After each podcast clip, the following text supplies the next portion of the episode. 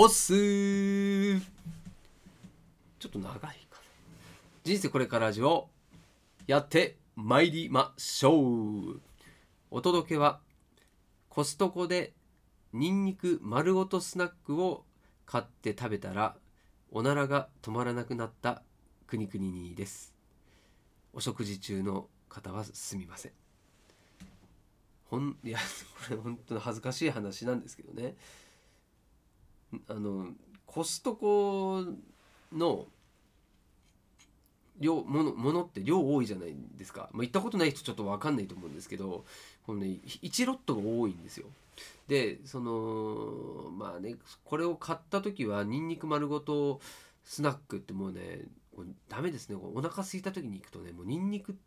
ニンニクってなんかそそられませんか？そのなんだガーリックトーストとか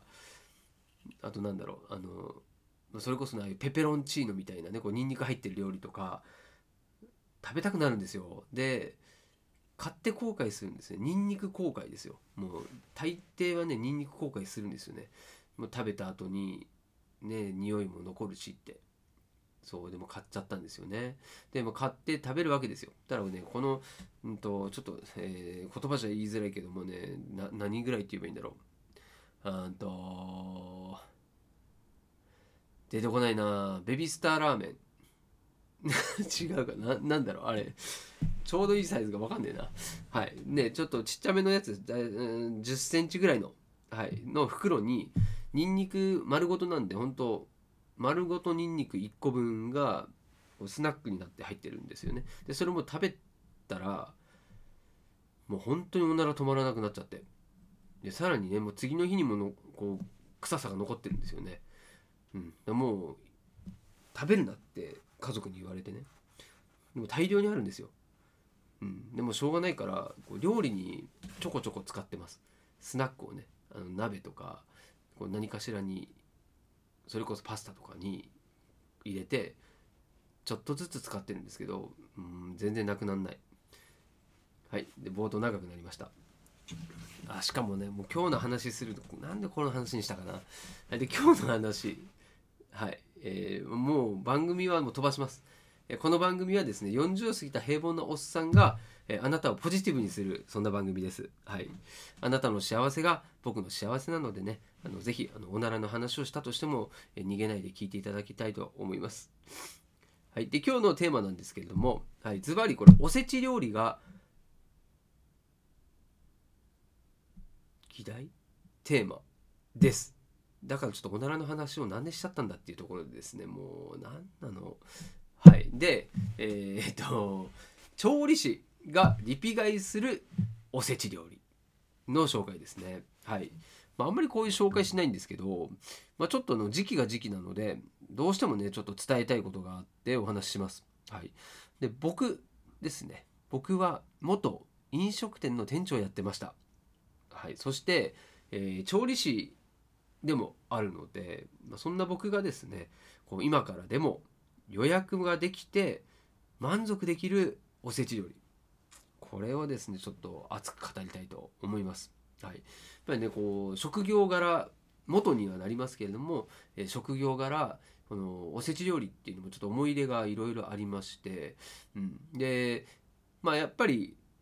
そういうねこう裏側を知ってる人間なので、うん、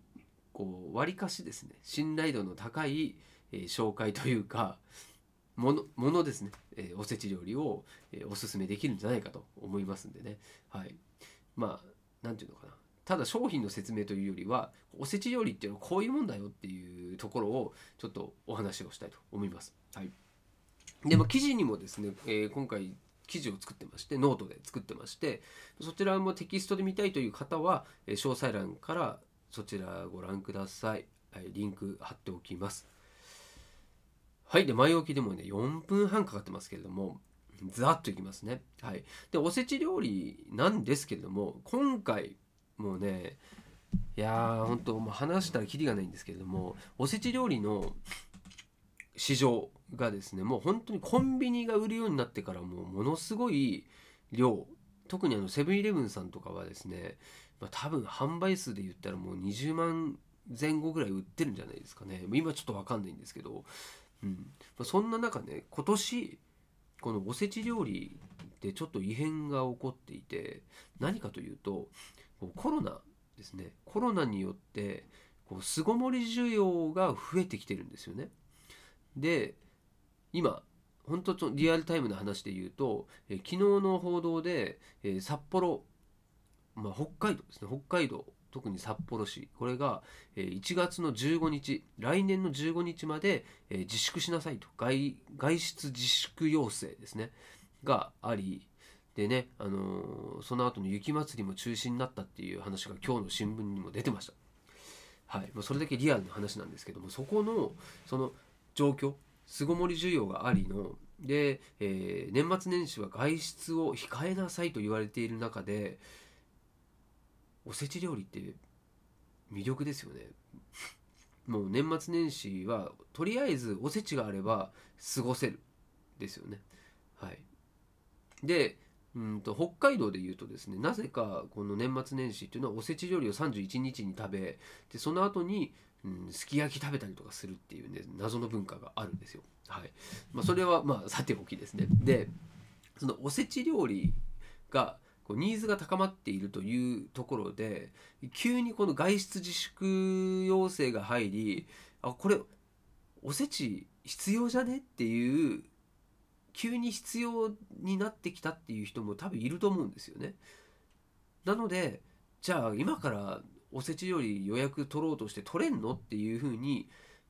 まあ、思う人がいらっしゃるんじゃないかなっていうふうにペペッとひらめいて、まあ、それでちょっと今回は急遽このおせち料理の紹介をちょっとしようということでねで、え立場上ですねこのおせち料理に関してはある程度の知識もあるし美味しいものっていうのを知っているのでそれをですね紹介するわけでございますね。はい、でズバリねもうあの題名にある通りこう僕がリピ買いしているリピートして買っているおせち料理があるんですよ。もうそれでいいんじゃないですかね。でこれこれであの北海道の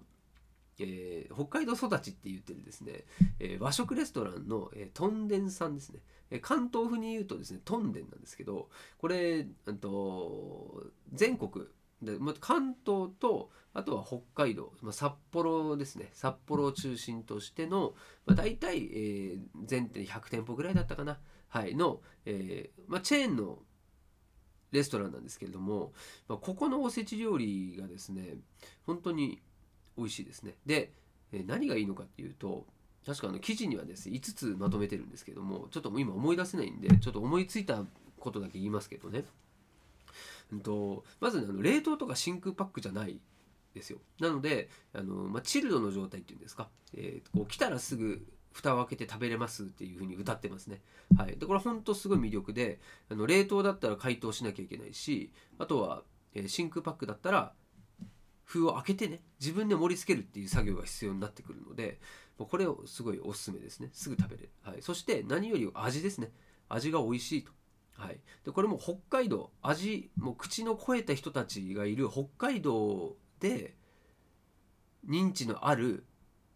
レストランなので、まあ、そこの方たちがこうリピ買いしてるんですね。そういうおせち料理っていうことで本当知る人ぞ知るおせちなんですね。で全国配送してるので本当沖縄の人もそうだしそれこそ関西の方の人たちも食べててでやっぱりリピ買いしていたり美味しいという評判なのでもうこの味とあとは食べやすさですね。来てすぐ食べれるっていうもうこれだけでもね価値ありますね。はい。で主婦の強い味方でもあるこのおせち料理年末年始にぱりこう時間がね限りがある中こうおせち料理を作ら作らなくていい料理を作らなくていいっていうのはすごい魅力だしおせちがあると他のことに時間を使えるので、うん、なんでもう主婦のねもう手料理これをおせち以外のとこで存分に発揮するなんてこともできるし年末のねお掃除にもできるよというところで本当おせち料理ってね魅力にあふれてそして日本の文化ですよね。はい。なんでもうほんとこんな時間になっちゃったのでいろいろ語りたかったんですけれども、まあ、とにかく